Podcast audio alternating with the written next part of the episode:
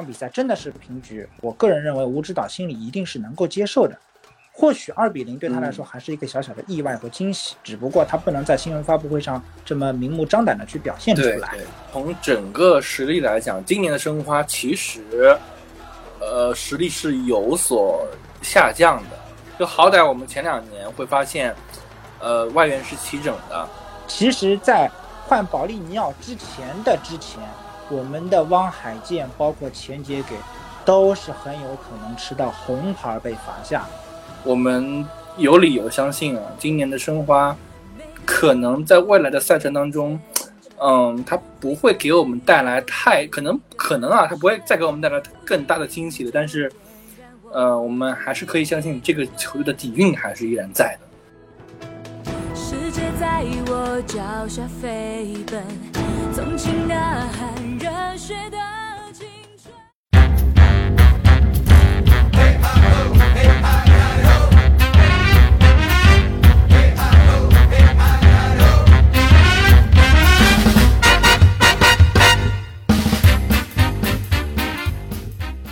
各位亲爱的喜马拉雅听众朋友们，大家好，这里是华健聊足球，我是华健。那么截止到前天呢，第二轮中超联赛呢已经结束了。啊，那么在这一轮的比赛当中，其实最焦点的无非是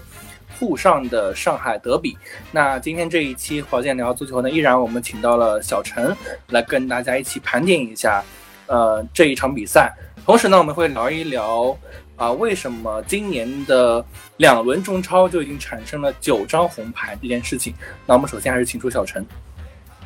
嗨，各位喜马拉雅的网友朋友、听众朋友，大家好，我是小陈。呃，小陈在上一期的时候我就说过，他是一个这个这个呃申花的球迷啊。那呃，其实可能大家不知道，申花对海港的比赛，或者说是前身是叫上海上港，已经有六年不胜了。呃，那么。小陈作为这个申花球迷，呃，看到这一场比赛后什么感受？首先，这一场比赛我们先不从技战术层面来说吧，就先谈第一时间的感受吧。我就觉得，嗯，非常的，呃，振奋人心。对，非常的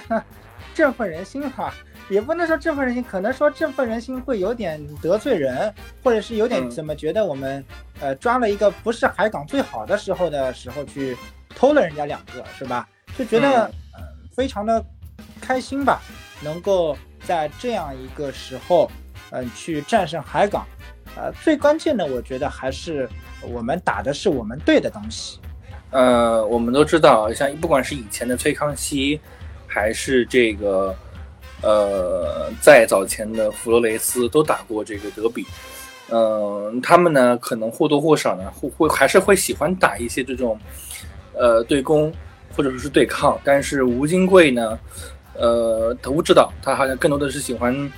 呃，打这种防反。我们说的通俗一点的情况，就是做这种，呃，哎，忽然之间偷一个这种这种行为。那好像我们看下来，这种行为也是目前的申花可能是一种最好的打法吧？我不知道小陈怎么看这一点。对，其实我记得上一场比赛，我们在最后预测的时候都是一致认为这一场比赛的结果应该是一个平局，平局是会让大家觉得比较公平，而且在实际现实的上海疫情的大背景下，都是让大家能够接受的这样的一个结果。那么，而且吴指导的这样一个龟缩式的这个战略足球取得了也很好的效果。那么。如果这场比赛真的是平局，我个人认为吴指导心里一定是能够接受的。或许二比零对他来说还是一个小小的意外和惊喜，只不过他不能在新闻发布会上这么明目张胆的去表现出来。嗯，呃，你作为申花球迷来讲，其实零比零这场比赛也是能接受的，因为肯定是能接受的，因为对啊，因为我们我们足球理念就是龟缩式的足球理念。对，而而且其实不管怎么样。呃，从整个实力来讲，今年的申花其实，呃，实力是有所下降的。就好歹我们前两年会发现，呃，外援是齐整的，呃，就是你你你非得要打对攻呢，你不能说完全没机会，可能一样会输，但是他至少是能够，呃，就是有有一些进球的这个可能性。但是今年其实这样的一个阵容，我们会。第一感觉是进球会很难。为什么这么说啊？你想啊，这个小陈应该知道，就是你像刘若凡伤掉了，那赵明剑也受伤，巴索哥现在的状态，他又不如从前。从前的巴索哥，我们知道，在这个河南嵩山龙门啊，呃，他的速度是奇快无比的。但是今年其实他的状态就感觉上是像一个内援一样的。那么，基于刚刚这个所说的赵明剑也好，刘若凡也好，巴索哥也好，这个三点。足以证明我们的进球是很困难，真的很困难。所以，如果说采取对攻的战术，那就在现在的情况下就更不适合了。所以说，我们的两粒进球，从严格意义上来说，还是采取的是这种防守反击的这个战术战略。那么接下来，我就从一个申花球迷的角度给大家分析一下这两个进球的这种技战术的形成吧，和为什么我们会取得这个两粒进球。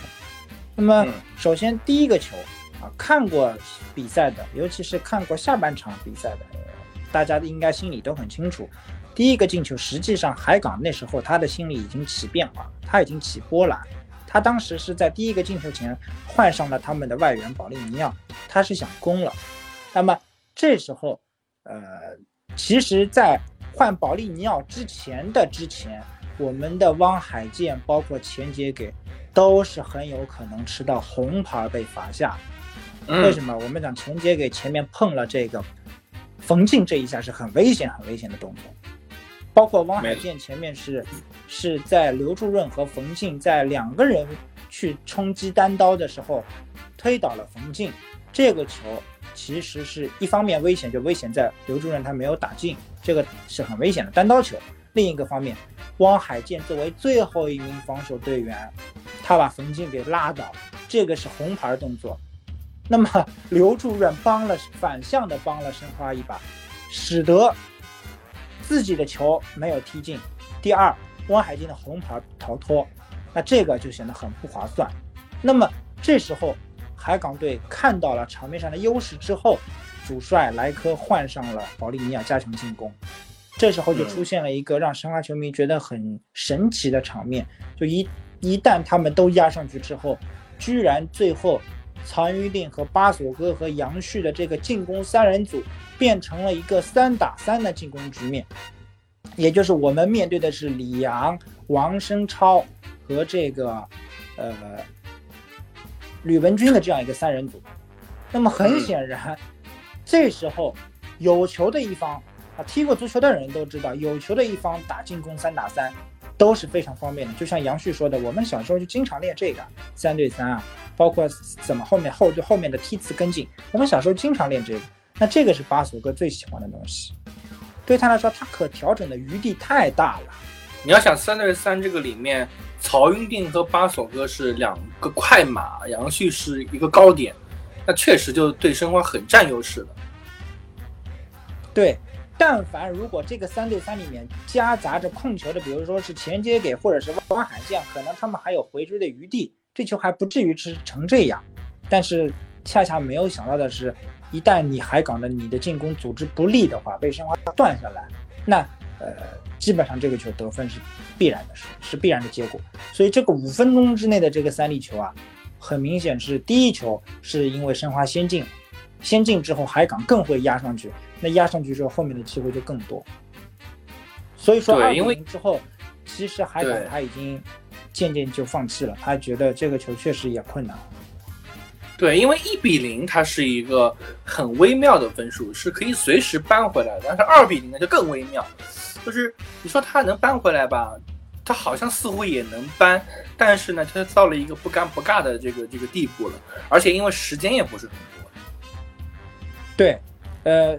就像我说的，如果奥斯卡在，我相信二比零应该不是难事儿。但是奥斯卡不在，这个二比零对于还目前的海港来说是比登天还难。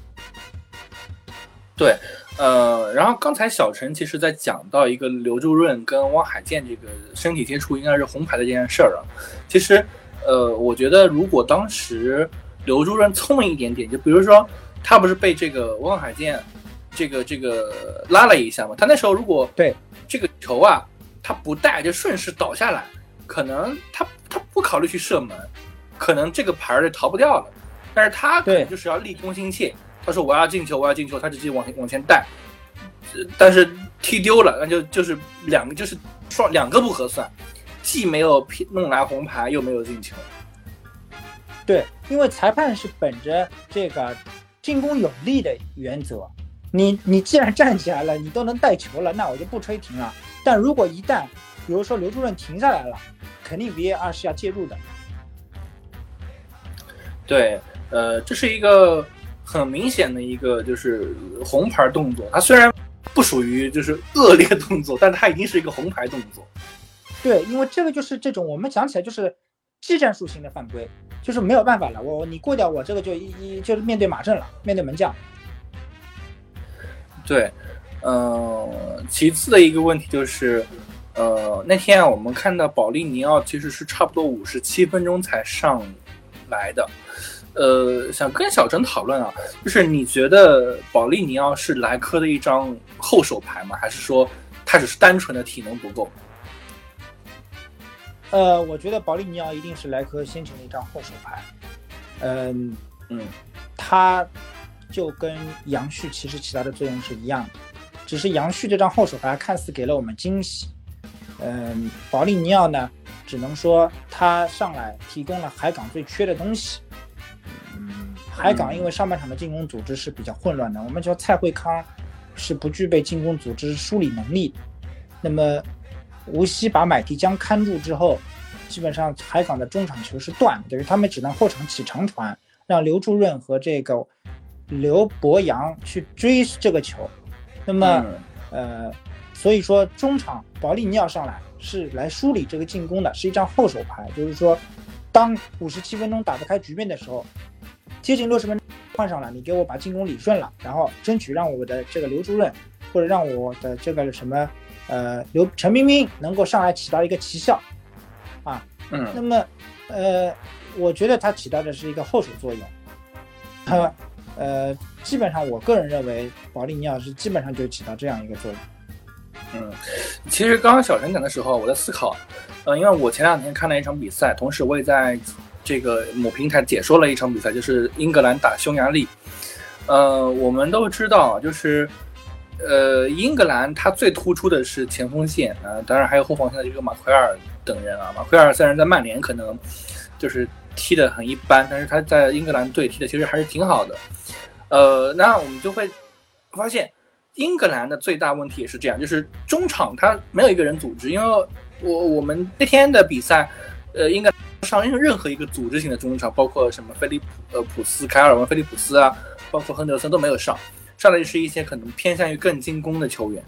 所以那天我在解说的时候就发现啊，他的球员都是呃后场直接找这个前锋线上的人，就是中场的人基本上就是呃没有什么过渡。那么这场上港，呃这场海港的比赛就会发现，其实呃海港和就是当时的英格兰的踢法还真的挺相像的，呃那么。当然，那场比赛就是匈牙利赢了。这场比赛，呃，海港跟英格兰同样的踢法，同样申花赢了，其实还挺有意思的。对，所以这个就回到这个层面，就是海港啊，对于奥斯卡的依赖是依赖性是真的太高了，特别特别的高。就是说，他完全是倚仗于奥斯卡的中场串联。如果没有了奥斯卡，海港至少下降一个档次。这个是所有的海港球迷，甚至于我们的。国内外媒体不得不承认的一个事实情况，客观情况就是如此。所以说，呃，海港在以后的比赛中，呃，在奥斯卡的这个比赛中，怎么把中场的梳理工作给理顺，这个是非常关键。嗯，呃，当然我们回过头再看啊，其实，呃，海港丢这个球啊，尤其是第一球，嗯，除了这个这就是三打三以外，还有一个原因就是。他们的这个后卫线上的那个谁，傅欢，如果把傅欢留在后面，其实可能也就不会有巴索过这个教科书式的这个这个这个这个进球了。啊，对，第一个球，如果说当时留下来，留一个人，但凡留一个人啊，那么因为我们都知道李阳的状态实际那天并不好，他在面对巴索戈的时候其实是没有讨不到任何便宜。如果当时有一个人，比如换来帮助一下李阳的话。不至于里昂被巴索戈就甩掉了，或者就没有方向了。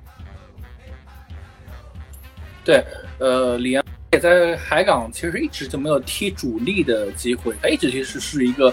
介于替补和主力之间，所以状态其实确实是蛮难保证的。对，也就是介于贺冠和魏征的受伤，才给了他一定的出场机会。嗯，呃，所以，呃，纵观一下啊，就是两轮中超，呃，总是想说英超啊，因为这个五大联赛说多了，两轮中超，嗯，海港和申花都给了我们不小的惊喜。那海港这边呢，是两轮全败。申花这边呢，打了这个广州，打了是海港，都赢下来了。其实我之前在这个我们节目之下跟小陈聊啊，我们说，呃，打这两场比赛，申花能够拿个两分三，其实很极限了。没想到就打拿了六分，呃，所以我们有理由相信啊，今年的申花可能在未来的赛程当中。嗯，他不会给我们带来太可能可能啊，他不会再给我们带来更大的惊喜的。但是，呃，我们还是可以相信这个球队的底蕴还是依然在的。对，我觉得六月份还是相对在大连还是天气比较舒适的时候，申花一定要利用好这段六月份的这段赛程，因为一旦到了梅州和海口这种天气比较热的这个地方，对于平均年龄还是偏大的申花来说是不利的。那么目前我觉得拿到了意外之中的这个六分吧，那么起了个很好的头，也开了个很好的步。那么接下去我觉得，反正该抓的分数我们还是得抓，包括河北队什么我们也还没踢，对吧？呃，我觉得该抓的分我们还是没有抓，就我们还是没有踢，该就是说该踢的队伍一些我们本来原本想到的一些。能够去拿三分的、去拼的比赛，我们还没有去拼。那么，我觉得申花要使劲儿使在这些地方。但武汉三镇之类的这个队伍呢，我觉得也是就拼拼为主吧。像河北这样的队伍呢，我个人认为是要去力夺拿下的。对，呃，顺便小陈说到武汉三镇啊，那申花接下来的这一轮就是在明天晚上。嗯，就会打这场比赛，打武汉三镇。那武汉三镇呢？其实看了他两场比赛啊，嗯，一场打广州，一场打这个河北，一共进了十个啊，零丢球。嗯，感觉他像是一个嗯往年的这个广州恒大的翻版球队啊，其实进攻力非常的强。包括我们看到这个，他们今年买买了一个新外援叫斯坦丘，这个外援呢。呃，看起来好像没有什么名气，但是他的整个对于中场的梳理和控制啊，真的是在中超可以讲是如虎添翼。呃，就是有有我感觉有一年有有一点点像当年的这个申花的瓜林这种这种类型的，就是能带能射能传，还是有有很大威胁的。就是我我是觉得，如果现在的武汉三镇。撤下个斯坦球，可能他就是两个队伍；而有了斯坦球，他就是一个准准一流的豪门队伍。对，给大家也顺便啊，刚好说到了外援，给大家也正顺便啊，顺便介绍一下武汉三镇整个外援的一个搭构的一个体系，他们的一个建构体系吧。呃，嗯，我也去特意了解了一下他们的外援资料，查了一下，简单的给大家说一下。那么他们的这个中后卫的一个外援叫华莱士，是意甲拉齐奥的。嗯，大家听到拉齐奥嘛，一定都知道，不看意甲也知道拉齐奥是什么名气嘛，是吧？证明这这个外援是在拉齐奥是在意甲的这个中下游队伍里是能够踢上球的。大家也知道，意甲也是五大联赛嘛，好歹是五大联赛。嗯嗯嗯。那么还有一个外援叫戴维森，戴维森呢是这个我们这个葡超联赛啊，葡萄牙联赛里面。能力也是不差，啊，第六级别联赛，对，也是属于第六级别联赛，对，因为我们中超现在，呃，在金元足球过去之后，是有很喜欢到葡超里面去找一些外援，啊，包括海港的这个恩迪亚耶啊，也是葡超联赛里面过来的。那么斯坦丘大家都知道是罗马尼亚的现役国脚，刚刚参加完这个欧洲区的这个世界杯的这个附加赛吧。或者说世界杯的这个预预选赛吧。啊，罗马尼亚可能不在欧洲一流的行列之内，但是斯坦丘的能力足以在中超成为一流外援。啊，嗯，还有这个马尔康啊，可能大家都比较熟悉了，在这里也不给大家做介绍了。还有一个埃德米尔森，就是传统的这种巴西式的这种快，因为马尔康高嘛，那么他们前锋线上就是一高一快。嗯，包括他们。呃，除了这四个外援以外，他们还有这个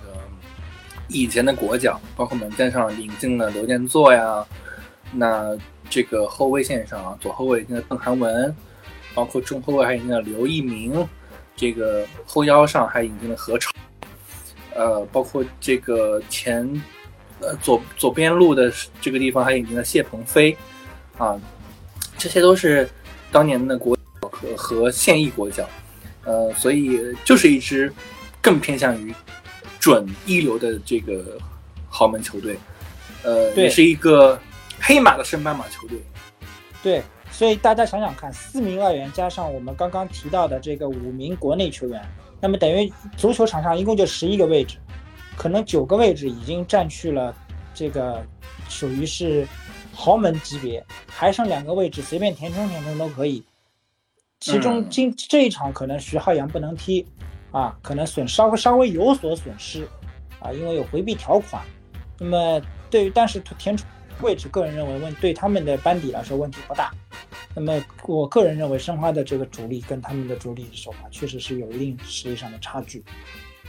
嗯，所以我们预测一下比分，小陈会觉得是？呃，我觉得这场比分真能踢成个一比一就不错了，真是一比二我也能接受。但我们不能接受丢更多的球，因为吴指导一直在发布会上强调的是，我们要做好防守，把防守做好，不能随意的。如果这场比赛我们也像河南 啊，像山东泰山打河南这样被人家 一比四，我觉得是不能接受。河南的四个外援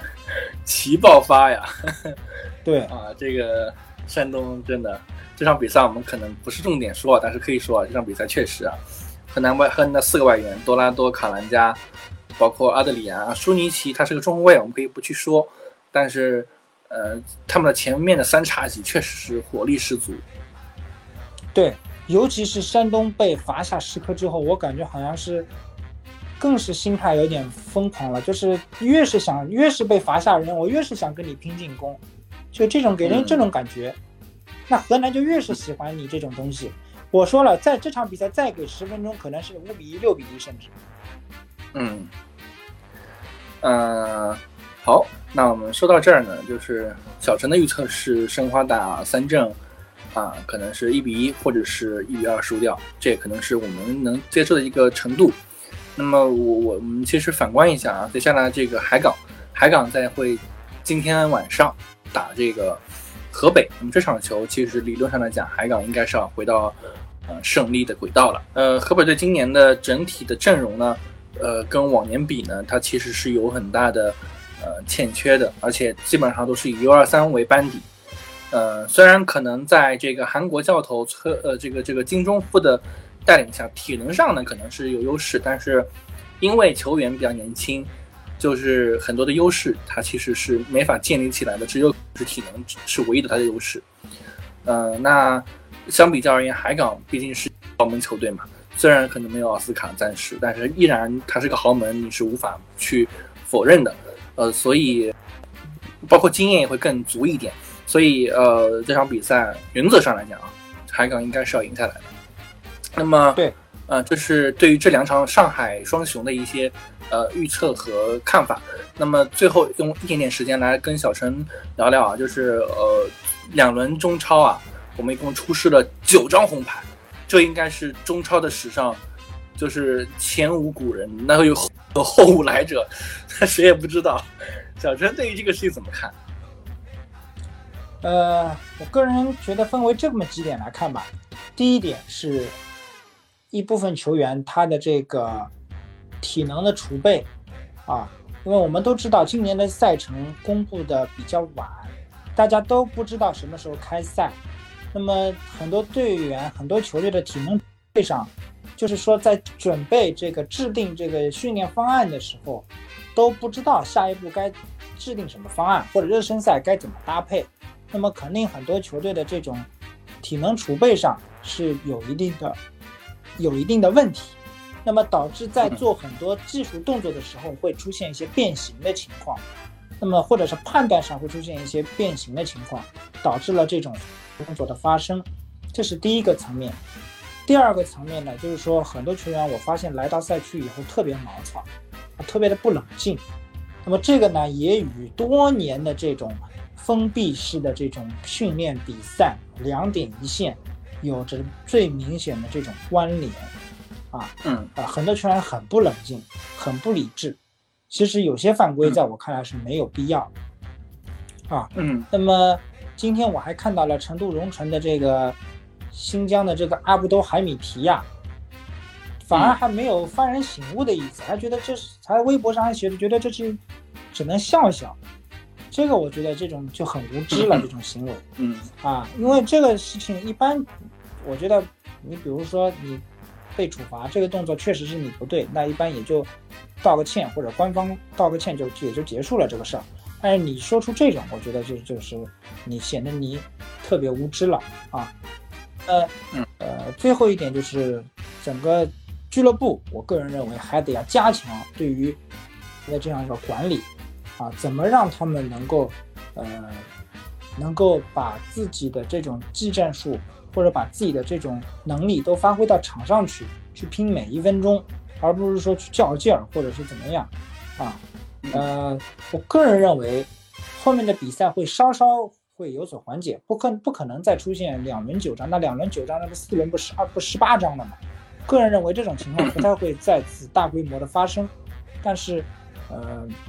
球员的体能情况，